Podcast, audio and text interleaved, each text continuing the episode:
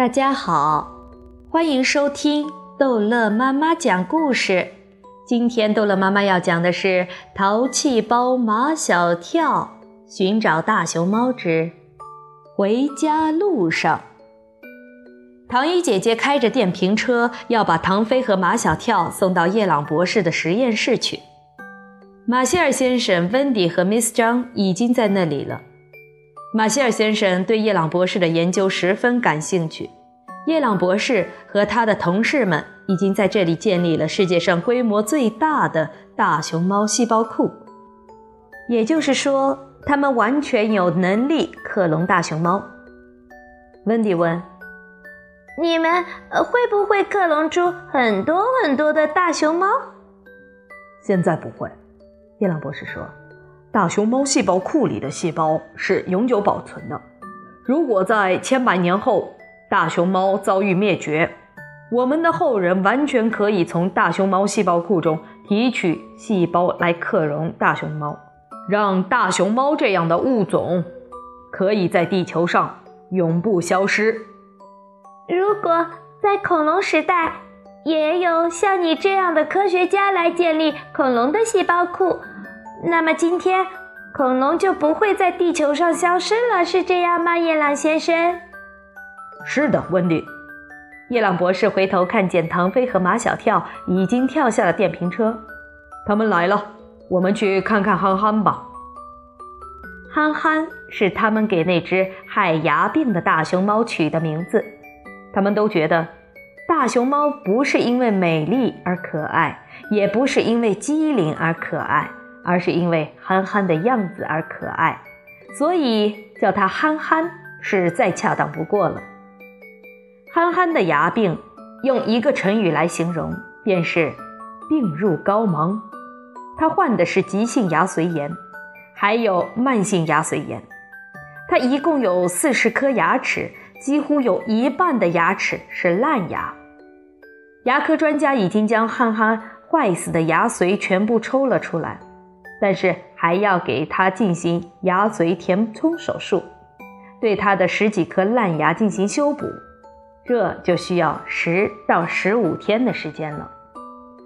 他们在一个阳光充沛的房间里见到了憨憨，输进了不少营养液的憨憨已恢复体力，身上的皮毛也被精心的梳洗过了，白的白，黑的黑。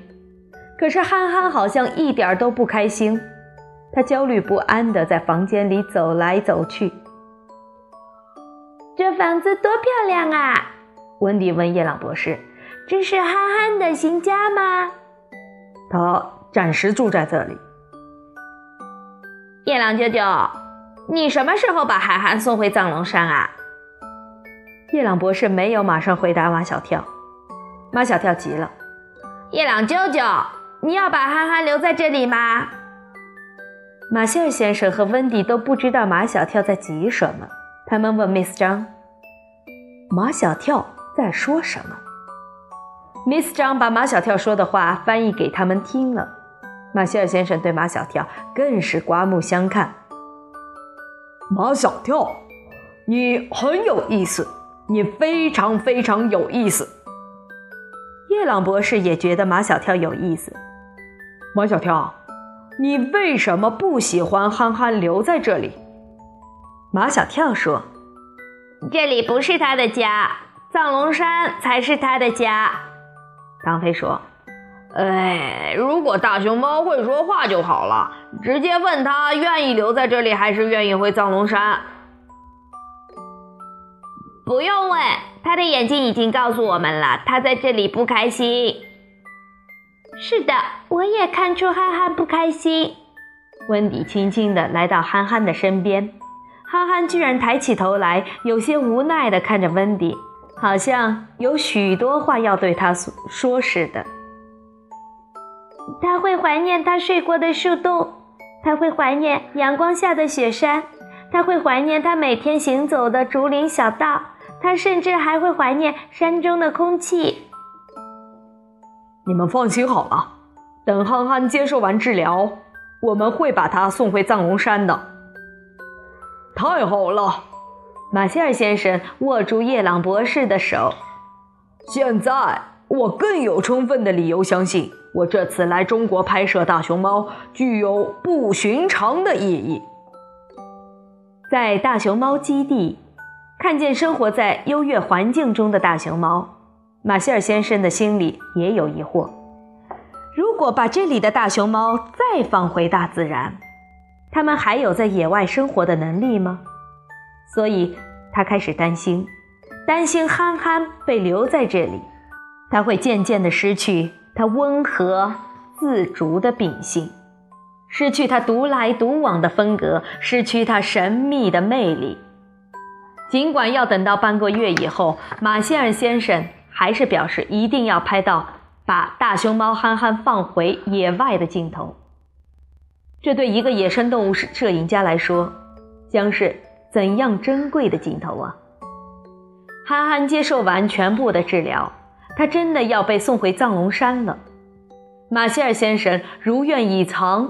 他拍到了一个如此珍贵的镜头：大熊猫憨憨正走在通向竹林深处的小道上，他蓦然回首，给了放他回归故乡的人们一个最感激的一瞥。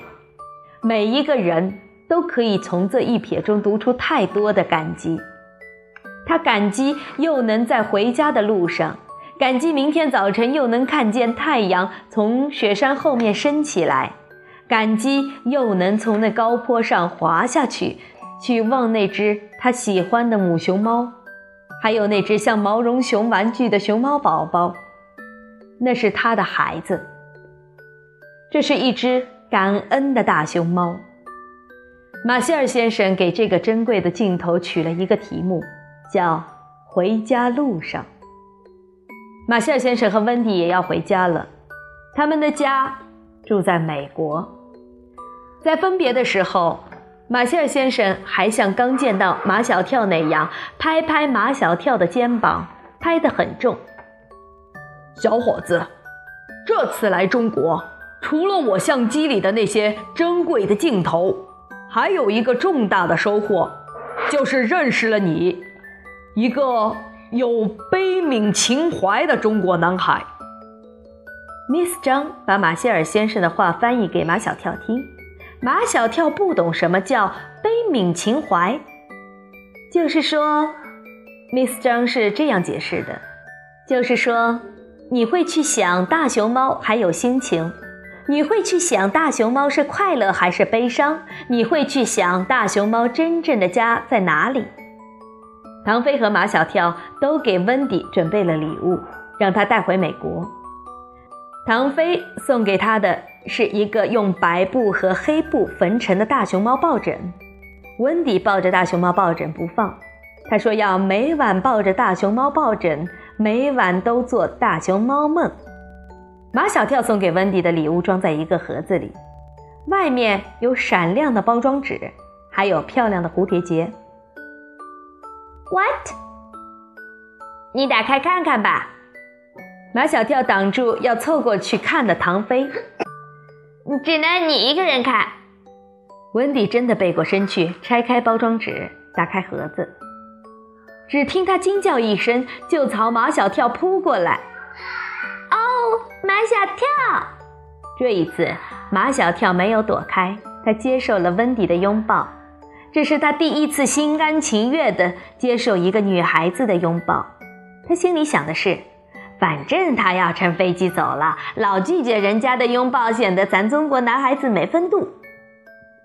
马歇尔先生和温迪走了，唐飞跟马小跳却没完，他一定要知道马小跳送给温迪的到底是什么礼物，把他激动成那个样子。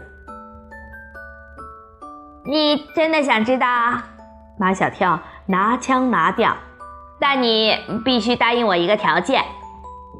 唐飞认了，说：“马小跳说，今后不许你再打 Miss 张的主意，她是我未来的舅妈，不是你未来的舅妈。”唐飞也认了。